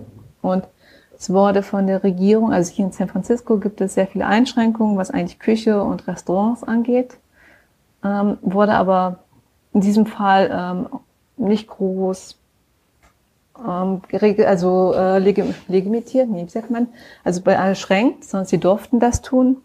Und dann haben sie halt so ein kleines Business gestartet und die ganzen Nachbarn mit äh, zum Mittag oder zum Abendessen mit Essen ausgestattet, was ich sehr interessant fand. Aber ich glaube, diesen Support aus der Regierung den gab es, aber nicht in dem Umfang, glaube ich, wie es in Deutschland gibt. Ja, würde ich so antworten. Spannend. Ich hätte noch, noch ein Thema, was ich jetzt so hm? schon relativ weit, aber ich glaube, das würde mich noch interessieren. Deutschland ist ja so ein digitales Entwicklungsland, ne? Hier ist alles Neuland mhm. und dann, dann muss man so ganz viele Sachen neu erfinden und so. Äh, die meisten Schulen haben jetzt sogar Internet, ne? Also es ist alles irgendwie so in dieser Zeit gekommen da sagt man ja ähm, den USA und insbesondere äh, San Francisco ein bisschen nach, dass die da ein bisschen weiter vorne sind. Hast du da irgendwie, hast du es gemerkt? Hast du da einen Vergleich? Hast du da hm. Sachen beobachtet, die anders waren? Dass davon irgendwie mehr profitiert werden konnte? Es hängt hier sehr stark ab von, was das für eine Art von Schule, glaube ich, ist. Es gibt auch hier Schulen, hm. die ähm, ähnliche Probleme hatten wie Schulen in Deutschland.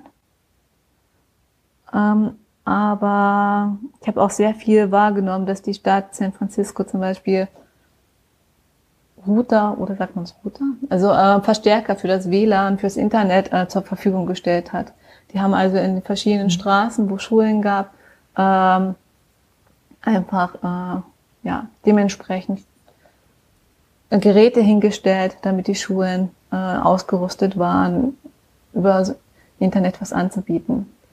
Es gab natürlich auch hier sehr viel Hektik, aber ich glaube, dass die Leute im Großen und Ganzen sehr viel besser damit ähm, zurechtgekommen sind als das, was ich aus Deutschland beobachtet habe.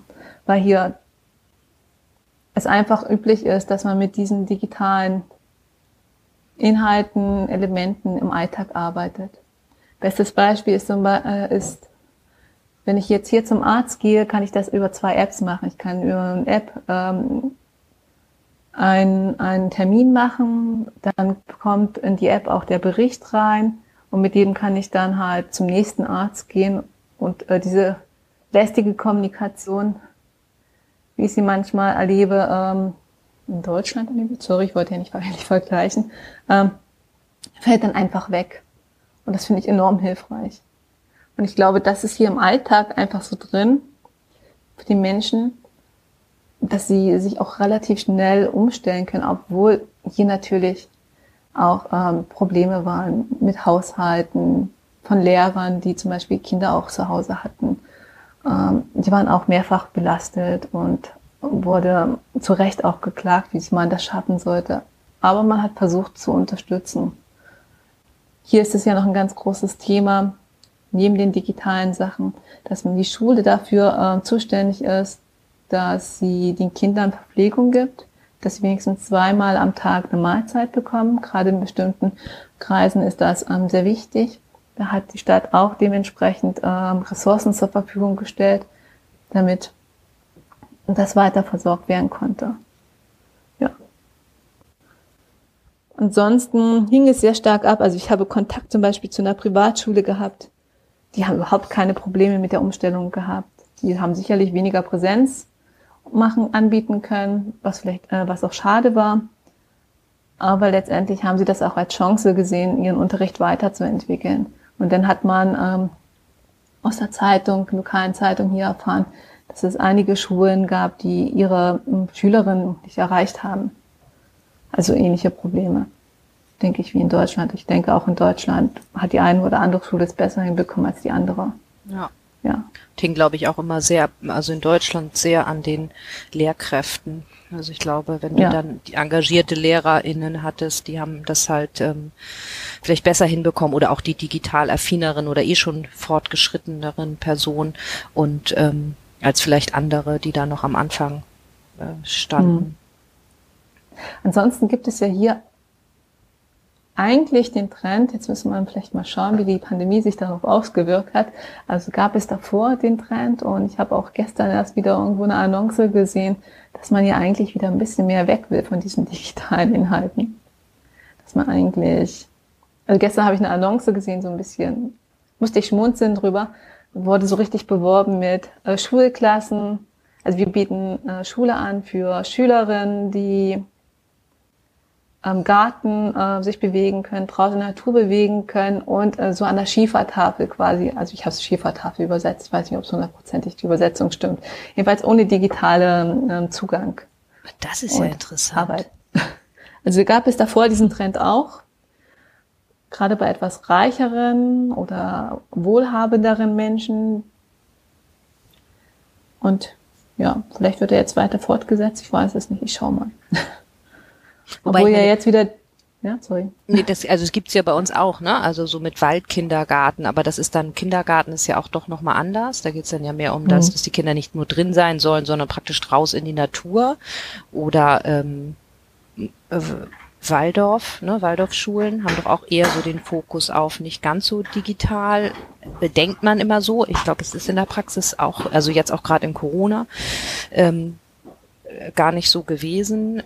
Aber es ist ja ein interessanter Trend, ne? dass man damit wirbt. Mhm. Wer weiß, ob also so weit ist Deutschland, glaube ich, noch nicht. Also ich glaube, jetzt sind zumindest, glaube ich, eher die Schulen nachgefragt, die digital fortschrittlich sind. Also so nehme nehm ich das wahr.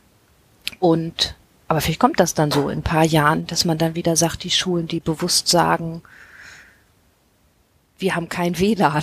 Ich weiß nicht, was dann so der Slogan ist. Also ich kann es mir auch ganz tatsächlich schlecht vorstellen. Dazu bin ich doch zu sehr ja. an diesem Thema drin. Aber ich finde es spannend zu beobachten. Man könnte ja auch sagen, naja, man kann ja auch, also ich meine, das schließt sich ja auch immer alles nicht aus. Ne? Man kann das ja trotzdem haben und trotzdem raus und trotzdem hm. Natur und ähm, das geht ja auch mit mit digital, also Geocaching oder all solche Geschichten. Ne? Das, das ist ja dann so vielleicht mehr bei uns der Ansatz.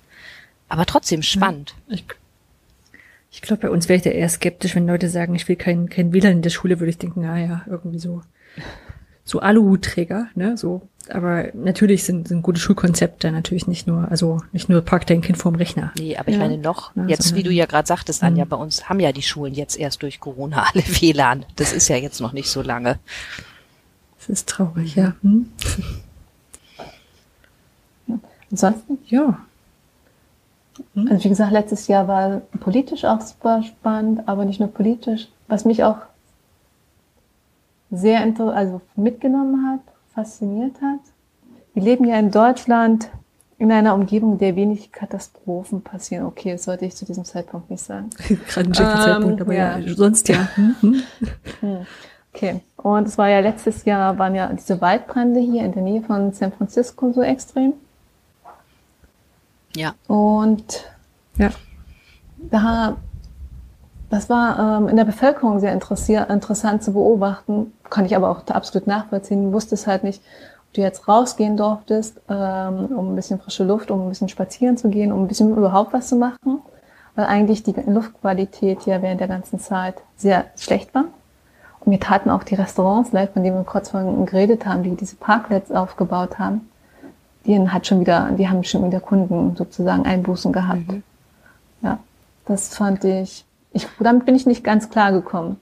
Ich bin also frühmorgens aufgewacht und ähm, es war also Orange Sky, hat man hier gesagt, so ein orangener Himmel und es ist an dem Tag nicht mehr hell geworden. Und die Tage danach war einfach über mehrere Wochen Luftqualität extrem schlecht. Man hat so jede Stunde anstatt auf die Corona-Zahlen quasi auf den Luftqualitätsindex geschaut. Und dass das so Covid-Zeiten waren, glaube ich, war auch nicht so unbedingt ja, hilfreich für die Menschen. Die wussten also auch nicht so genau, was sie jetzt in der Stadt San Francisco machen sollten. Es gab auch sehr viele Wegzüge dann in diesem, äh, zu diesem Zeitpunkt. Äh, man hat sehr viele Umzugswagen auf den äh, Straßen gesehen die einfach hier raus wollten. Also die Mieten sind ja extrem hoch hier und du kannst nirgendwo hingehen, ins Restaurant, Museum geschlossen nicht richtig raus. Und dafür die Mieten, ja. Das war auch noch spannend. Und war das, be, ähm, war das für dich bedrohlich? Also sozusagen, äh, hattest du so, so ein äh, ging das in Form lebensbedrohlich, weil man weiß ja nicht, wie das mit den mit den Waldbränden weitergeht. Also ich weiß noch, wir haben in einer Ausgabe, glaube ich, ne, Christine Anja auch darüber gesprochen und man hat ja auch die Bilder gesehen und ja. das sah schon, also aus deutscher Sicht schon sehr bedrohlich aus irgendwie und gefühlt kam das ja auch immer näher in die Städte. Hat sich das für dich auch so angefühlt oder war das doch immer weit genug weg, dass man eher so diese Einschränkung durch Luftqualität, das war schon, kam noch oben drauf, aber ihr habt euch nicht, ähm, habt nicht gedacht, oh Gott, was ist, wenn wir jetzt hier morgen raus aus der, aus der Wohnung müssen oder dass man schon mal seine Sachen, die man dann mitnimmt, griffbereit einpackt oder ich weiß nicht, wie, wie man sich auf sowas vorbereitet. Mhm. Lebensbedrohlich habe ich mich äh, zu diesem Zeitpunkt nicht gefühlt, aber ich habe sehr mitgelitten, weil ich mich doch sehr mit der Umgebung dann identifiziert hatte. Und eigentlich das Feuer fünf, sechs Stunden, das große, was also jetzt San Francisco beeinflusst hat, direkt ähm, fünf, sechs Stunden mit dem Auto entfernt war und dann solche Auswirkungen hatte. Das habe ich nicht so ganz verstanden, muss ich zugeben. Verstehe ich, glaube ich, immer noch nicht so richtig. Das ist Wir ja waren krass. Dann, das ist so weit weg gewesen, weil diese ja. Bilder mit diesem Orange Sky, ich das habe ich auch gesehen. Voll um die ja. Ecke. Hm? Das ist ja irre. Also dieses Orange Sky, das war tatsächlich bis in San Francisco, aber die Waldbrände waren so fünf, sechs Stunden Autofahrt schon entfernt, würde ich sagen. Ja. Und wir sind dann später, nachdem es so ein bisschen besser wurde, brauchte ich tatsächlich so ein bisschen Urlaub. Und da ich die Redwoods re äh, recht mal, haben wir halt, äh, sind wir in die Redwoods gefahren wir wussten nicht ähm, genau das, wo es ja jetzt gebrannt hatte, welche Straße, welche nicht. Ist tatsächlich auch straßenabhängig, wie die Schneisen da sind. Und haben uns dann auch mit den Leuten dort unterhalten und ich fand es sehr beeindruckend, wie gelassen teilweise die Menschen, also ja, die haben auch nicht ihr Hab und Gut verloren wie manche andere. Aber mit dem, mit dem ich geredet habe, der hat halt verschiedene Ferienhäuser da angeboten. Und der hat gemeint, der ist jetzt aus, wo gibt's die Wirbelstürme in, äh, in Amerika? Kansas? Ich weiß gar nicht genau. Irgendwo aus dem mittleren Bereich. Äh, hat er gemeint, es ist immer noch besser hier zu wohnen, als ähm, ständig auf der Hut zu sein vor Wirbelstürmen, weil hier kann man wenigstens wissen, jetzt ist Waldbrandsaison, jetzt ist irgendwelche Schlammsaison. Das hat mich beeindruckt, wie er damit umgegangen ist. Ja. Das ist ja echt auch krass, ne? Obwohl, wenn ich es mir aussuchen könnte, das könnte ich mal für eine dies oder das Frage nehmen, Wirbelsturm oder Waldbrand. Das ist ja nicht schön. Also, dann, ja, Wirbelsturm finde ich, würde ich auch noch bedrohlicher finden, glaube ich, weil dem kannst du ja auch nicht entkommen, da kannst du ja nicht wegfahren oder so, ne? Also. Ich weiß gar nicht, was die Schutzmaßnahmen sind, in den Keller gehen, oder? Bunker, ja, Keller, glaub, sowas. Ja.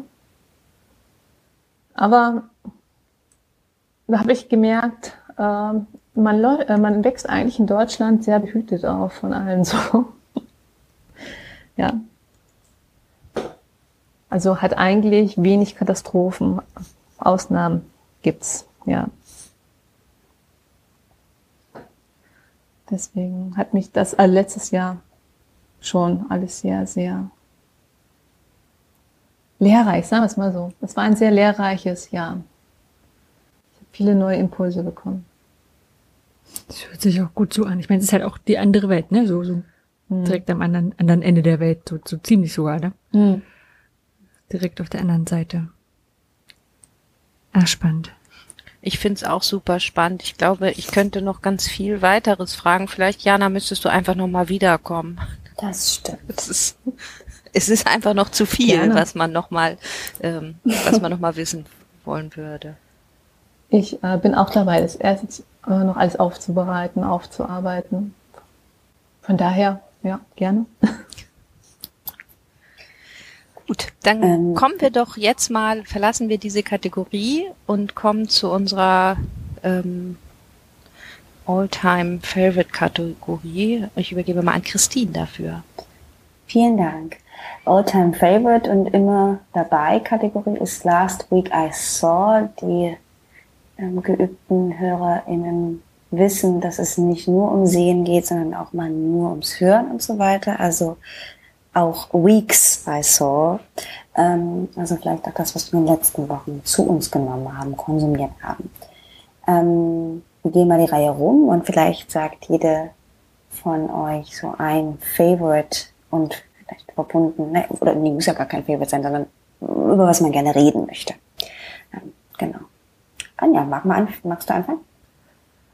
Ja, also wenn ich mir eins raussuchen muss von den, natürlich habe ich ein bisschen mehr gesehen, ist jetzt ein bisschen Zeit rumgegangen, dann würde ich sagen, ich würde Heroes empfehlen auf ZDF, also der ZDF Mediathek. Ähm, nee, Quatsch, Boys meine ich, Boys. äh, Boys ist eine, eine Doku-Serie, ähm, die von zwei zwei Frauen gemacht wurde. Ich guck mal, ob ich fix den, den Namen rauskriege, nicht, nicht aus der, nicht aus dem Abstract, ähm, die in verschiedenen kurzen Folgen äh, 30 Männer zu verschiedenen Themen gefragt haben, was Mannsein dann heute so ausmacht. Ne? Also was ist Männlichkeit? Äh, wie stehst du zu Sex und was ist was ist für dich ein guter Vater oder bist du ein guter Vater, je nachdem, welche, wie alt sie waren. Äh, was ist mit Feminismus, wie stehst du deinem Körper und so. Und das ähm, sind so sieben Folgen äh, mit zu, also unter 15 Minuten sind die alle. Ne? Also das guckt man sich, äh, kann man gut, äh, gut abends mal mit weggucken und äh, es ist zumindest so aufgenommen, dass sie wirklich auch auf solche Fragen lange, ausführlich, nachdenklich antworten können.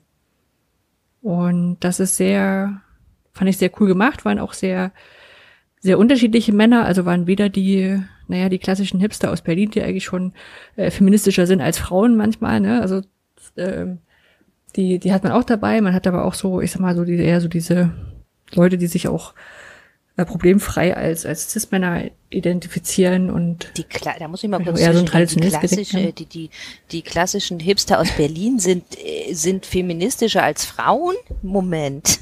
Na, es gibt ja schon, nee, ich wollte es so ein bisschen übertreiben, um einfach so beide, beide Extreme abzuholen. Ja, also es gibt ja so ein paar, paar Männer, wo ich manchmal denke, oh, so viel Rücksicht braucht ihr jetzt auch nicht nehmen, aber das ist, ähm, ihr wisst ja, das, das ist manchmal halt so.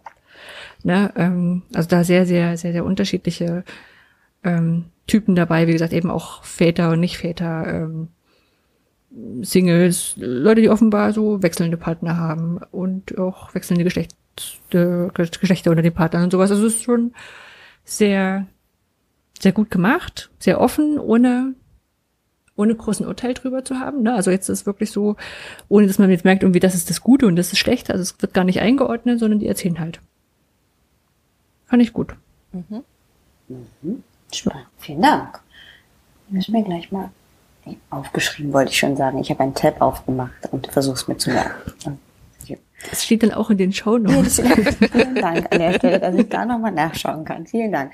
Blanche, du hast bestimmt was gesehen ja, oder gehört. Natürlich, weil ich habe ja vorhin natürlich. auch schon gewählt, dass ich lieber sehe als Podcast höre. Das, aber ich habe ab und zu auch Podcast. Nein, ich habe auch was gesehen ähm, und zwar passt das ganz gut jetzt eigentlich äh, zu, zu dem, was Anja auch äh, gesagt hat, ähm, eine Videokolumne und zwar Frag ein Klischee heißt die. Die habe ich vor einiger Zeit entdeckt und habe jetzt eben gerade noch mal kurz ähm, den Link geöffnet und gemerkt, hu, die haben ja noch mal ordentlich neue ähm, Sachen ergänzt. In der Videokolumne geht es ähm, darum, dass halt, dass man sich, das, die äh, beschäftigt sich mit Vorurteilen gegenüber Menschen und ähm, sozusagen äh, Vorurteile über Menschen, wo man nicht so viel über die eigentlich weiß. Also ne, so dieses typische, hm, dass man eigentlich über, dass man schnell dabei ist, irgendwie was in eine Schublade zu stecken, ohne dass man eigentlich viel darüber weiß. Und das sind ganz unterschiedliche äh, Themen. Also wirklich Frag ein Klischee mhm. ist sozusagen die Überschrift, ähm, fängt an sowas wie Frag ein Klischee, Obdachloser, ähm, also ein Thema Obdachlose oder Pflegefall, äh, Tourette-Kranker, ähm, ich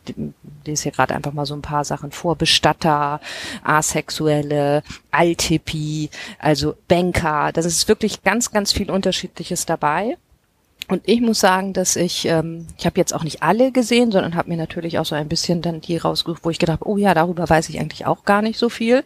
Und die sind sehr, ähm, äh, ich fand, sie sind sehr direkt und ehrlich. Also da wird schon, werden schon auch ähm, die richtigen Fragen gestellt so und ähm, und und wo man sagt okay das ähm, sind vielleicht so Fragen die die werden sonst halt doch auch nicht so gestellt oder mit denen setzt man sich sonst gar nicht so auseinander. Ähm, ja, und die kann ich wirklich. Aber dann kommt empfehlen. man doch jetzt mhm. von der Länge her jetzt gesehen, ich mag jetzt gerne draufklicken, aber das mache ich jetzt nicht. Ähm, geht es dann im Grunde genommen um diese eine Frage, die da immer dazu steht. Genau, also sind immer. Also jetzt nicht um den Kontext oder so oder. Nee, genau, es sind halt, ähm, hm. es gibt immer ein, ein, ein sozusagen ein Fokus, ne? So, also jetzt ähm, hm frag ein Klischee, Priester, verliebst du dich manchmal? Und dann wird das in drei Minuten so in etwa, ne? Drei, drei bis vier Minuten wird dann diese Frage immer ähm, erklärt. Manchmal sind es dann sogar auch noch ein bisschen so Teilbereiche.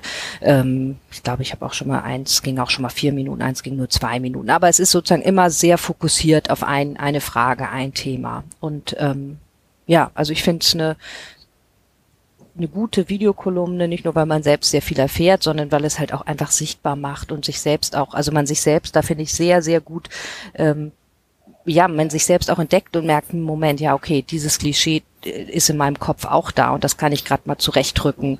Ähm, also insofern finde ich diese Videokolumne auf ganz vielen Ebenen total wertvoll und es ist total wichtig, hm. dass es die gibt. Hm. Vielen Dank. Dann springen wir rüber an andere Ende der Welt. ich sag's jetzt noch einmal, Jana. Ja, das finde ich auch so irre. Die sitzt jetzt in San Francisco. Naja, gut. Internet ist so toll. ja. Ich finde es, oh, es ist eine Welt. Genau. Es ist ganz, eigentlich so ein Anruf ja. nah. Stimmt. Was habe ich gesehen? Ich habe mich gerade gefragt, ob man äh, was empfehlen soll, was auch machbar ist für andere. Ich war, ähm, bin ja begeistert von diesem Van Gogh Museum. Hier, es ist ein immersives Museum in San Francisco, wo die Bilder von Van Gogh auf die Leinwände projiziert werden, so gemalt werden und auf äh, dem Boden oder an die Decke. Und dann sitzt du da drin und das Bild entsteht. Das finde ich total schön. Ähm, aber das kann ja eigentlich keiner groß besichtigen. Oder du meinst, es gibt nicht die perfekte Plattform, Online-Plattform, wo wir das auch erleben dürfen? Meinst du Bin jetzt? Mir nicht sicher, ich glaube nicht. Ich versuchte gerade so nebenbei ein bisschen zu googeln und zu gucken. Also ich habe eigentlich gerade eher so gedacht, vielleicht müssen wir dann einfach mal eine ähm, Jubiläumsfolge aus San Francisco machen und dann könnten wir. Das ist natürlich. Mhm. Ja, das ist dann die, die Alternative, wenn sie jetzt sagt, das ist live am schönsten, beziehungsweise in Präsenz. Aber das sieht ein bisschen aus wie die Kulturfabrik, äh, die Kulturfabrik in, in, Leipzig, so wo die Wände auch angestrahlt werden. Vielleicht kann man das verkaufen. Das Kunstkraftwerk. Sonst Leipzig nicht ganz so weit. Kunstkraftwerk meinst du? Kunstkraftwerk, genau. Auf jeden Fall finde ich, ist das ähm, auch eine ganz schöne Art, äh, Kunst wahrzunehmen mit digitalen Medien, Inhalten. Ja, also wie man so etwas rüberbringen kann. Und einfach mal Sichtweisen ähm, zu verändern, auf sich einwirken zu lassen, Kunst neu dargestellt. Ja, also ich finde das, ich glaube in Tokio, Tokio gibt's auch noch eins, aber Tokio ist jetzt auch nicht um die Ecke. Weiß auch nicht. Ähm, ja, das, wenn jemand die Chance hat, zu, ähm, zu einem äh, Museum dieser Art zu gehen, würde ich das sehr empfehlen. Schon allein als mal so Erfahrungsgründen für auf sich einwirken zu lassen, Kunst neu auf sich einwirken zu lassen. Vielen Dank. Krass, ich habe gerade mal geguckt bei Van, äh, im Kunstkraftwerk in äh, Leipzig gibt's tatsächlich Van Gogh Experience. Okay. Ja, das, das, das dachte ich jetzt die ganze Zeit auch, dass ich, ich wohne gleich hier um die Ecke. Also tatsächlich wirklich, ich kann draufschauen auf das Kunstkraft, also fast. Ähm, und da ist ähm, mir das auch untergekommen. Ich war da nicht drin, sonst, sonst würde ich mich, glaube ich, hoffentlich mehr erinnern. Ich finde es jetzt gerade ein bisschen ärgerlich, gelesen. dass ich, als ich in San Francisco war, im ander, vor anderthalb Jahren, ne, dass ich das da gar nicht besichtigt habe. Das ist irgendwie an mir vorbeigegangen. Krass. Das existiert, glaube ich, auch erst seit einem halben, dreiviertel Jahr vielleicht. Ach so, na dann, Gott sei Dank. Das ist relativ neu. Das ist gut. Gott sei Dank. Ich wollte schon sagen, das ist doch und komisch. Und es ist auch nur eine Zeitausstellung. Sie ah, endet irgendwann. Okay. Sie zieht dann weiter hm. in eine andere Stadt. Also müssten wir die Jubiläumsausgabe relativ schnell ja, ich glaube, noch dürfen wir nicht einreisen. Oder? Das wird doch gerade erst demnächst irgendwie okay, von beiden. Das wollte er doch jetzt irgendwann demnächst äh, verkünden, ob Europäer wieder einreisen dürfen. Wartet mal ab, bis wie sich die Delta-Variante entwickelt. Oh ja, genau, stimmt. Nee, Im Moment wollen wir noch nicht. Okay, ich, ich, ich, ich nehme mal auf und, und erzähle euch auch etwas von einem, das kann ich tatsächlich als, schon als Empfehlung rausgeben.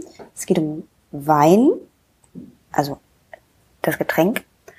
Ähm, ein Podcast, den ich schon lange auf meiner Liste habe und erst durch eine Zugfahrt, die lange war, also ich gedacht, ach man, äh, höre ich den jetzt mal. You Never Drink Alone heißt der. Ähm, ist, äh, glaube ich, auch so ein bisschen äh, ja, bekannt, weil da eben eine bekannte deutsche Winzerin dabei ist. Juliane Eller ist das von den Jubelweinen, die, äh, die Besitzerin, die Geschäftsführerin von Jubelweine. Das sind auch die, die drei Freunde Weine macht und da Schweighöfer und, und so weiter. Ähm, und hat eben halt mit ähm, Ann-Kathrin Schmitz, die kannte ich nicht, ähm, die sich selber als Hobbyweinliebhaberin bezeichnet, einen Podcast zusammen. Und ich hatte das immer mal auf Instagram gesehen, ähm, weil ich der Juliane ein bisschen folge und so ein bisschen versuche mehr zu verstehen auch, ähm, was den Wein angeht. Und ich fand, habe diese beiden Folgen gehört, eine der Anfangsfolgen, wo es so ein bisschen um, ich glaube, ich nenne es Basics, ähm, also wo sie so ein bisschen erzählen, wo, also warum woran man guten Wein erkennt und warum mancher Wein eben teurer ist als anderer ähm, und wie das eigentlich zustande kommt, wie ein Preis zustande kommt und wie eigentlich auch was für Arbeit da hintersteckt. Also genau, so heißt Nerdy Wine Talk, Basic Wissen Wein. Genau, die beiden Folgen habe ich gehört. Und das machen sie ganz rührig, weil sie dann tatsächlich auch im Weinberg sind und sich da unterhalten und so rumlaufen. Das war so ganz schön gemacht. Und auch währenddessen auch, ähm, ich glaube, auch Wein genießen. Es kommt also urch sympathisch rüber.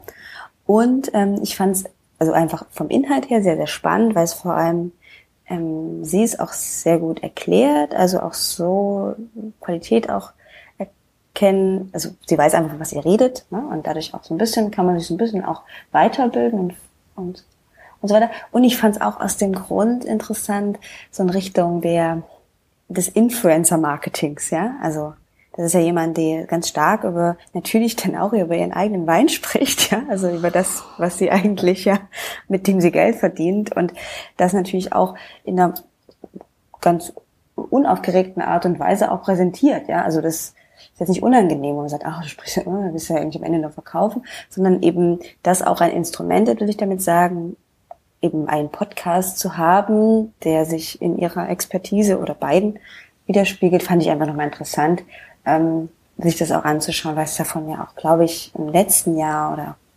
Podcasts überhaupt auch schon nochmal ein anderer Trend geworden ist, da auch nochmal präsent zu sein und sich da ähm, umzutummeln. Das geht also jetzt weiter, dass sie also jetzt verschiedene Wein ähm, ähm, und WinzerInnen besuchen und da ins Gespräch kommen etc. Also ich mochte das. Ähm, zwei junge Frauen, die über Wein reden. Erklärt sie auch, was ein Jahrgangswein ist? Das für, war für mich so ein, ein, großes Learning, als ich das mal gelernt habe, was, was eigentlich der Unterschied ist. Dass sie das, das, das sozusagen, dass die dann immer einen Jahrgang daraus machen, also dass sie sozusagen sich dann zusammensetzen und einen ist das das? Ja, also Meinst ein Jahrgangswein ist also ist sozusagen nicht ähm, ist immer verschieben, weil der immer sozusagen ja, ja.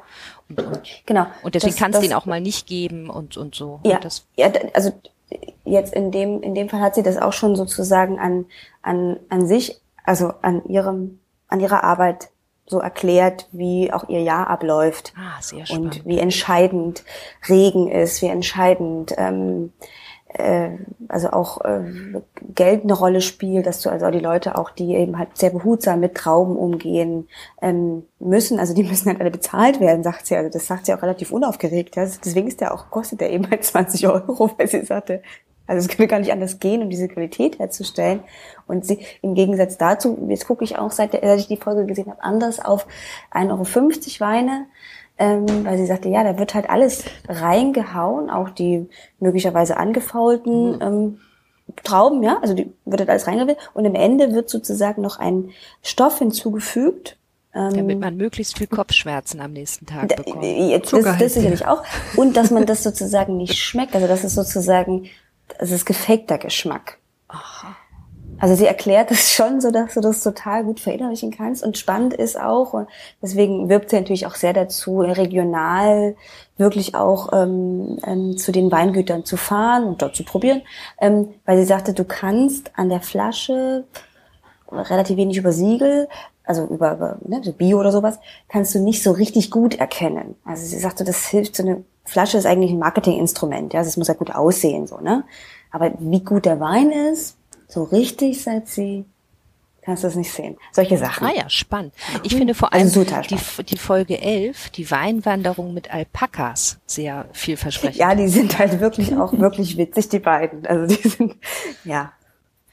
Also ja, ich kann es sehr empfehlen. Und wie gesagt, und dann auch noch, wie gesagt, in dem anderen Aspekt, dass sie dann natürlich auch in gewisser Weise eine Marke transportiert, ja, so. Ja. Das ist auch gar nicht verheimlicht. Sehr, sehr spannend. Vielen Dank. So, haben wir knapp die Stunde geschafft. nur, nur ganz leicht überzogen. Aber das musste heute auch sein, weil es war einfach so ja. interessant und wir hätten mit Jana ja auch noch viel länger sprechen können. Also ähm, bitte seht es uns nach, dass wir die Stunde nicht ähm, eingehalten haben. Damit sind wir jetzt schon am Ende. Ich sage erstmal ein Riesendankeschön, Jana, dass du äh, dabei warst und uns ein paar Einblicke gegeben hast. Das war wirklich super spannend und ähm, würden uns wirklich sehr freuen, wenn du mal wieder dabei bist. Dankeschön. Ich war sehr gerne Gast hier in eurem Podcast. Schön. Danke, dass du da warst. Und dann würde ich sagen, hören wir uns ähm, bei der nächsten Folge und das war's für diese Folge. Bis dahin, macht's gut. Tschüss. Tschüss. Ciao. Tschüss.